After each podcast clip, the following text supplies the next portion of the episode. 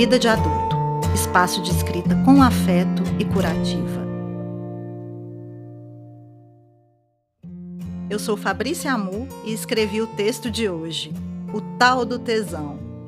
A gente estuda uma vida inteira, faz graduação, pós, a gente lê, se informa, até pensa que ficou inteligente, só que não. Basta chegar perto daquela pessoa que o beijo foi feito para você, que o abraço se encaixa perfeitamente no seu, assim como outras coisas que só de pensar já dá calor, e pronto. O psicológico fica perturbado e o cérebro entra em pane.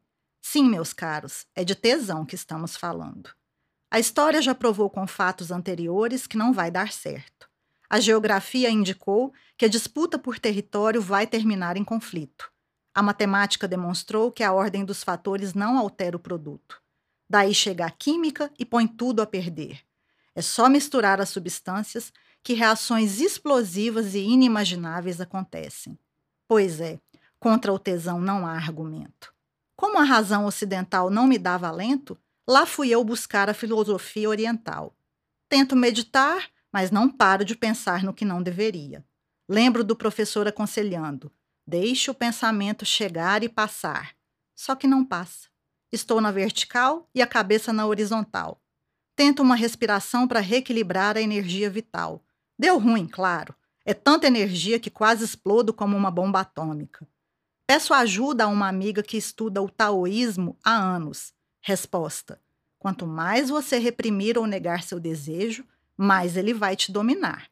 Experimente vivenciá-lo e veja o que acontece. Fiz o que ela sugeriu e deu certo. Desejo vivenciado e pensamento silenciado mas só momentaneamente. Sei que é questão de tempo para que ele volte com tudo. É a tal memória da pele, como cantou João Bosco. Qual a solução, então? Eis que encontro a resposta onde menos esperava na rádio do supermercado. O tesão faz parte da vida. Não adianta racionalizar nem tentar controlar. Ele vem, cumpre seu papel e depois acaba ou não. Enquanto isso, o melhor é relaxar e gozar e se preparar para as cenas do próximo capítulo. Afinal, como ensinaram as filósofas contemporâneas da música do supermercado, quando o mel é bom, a abelha sempre volta. Fique com a gente também no Instagram.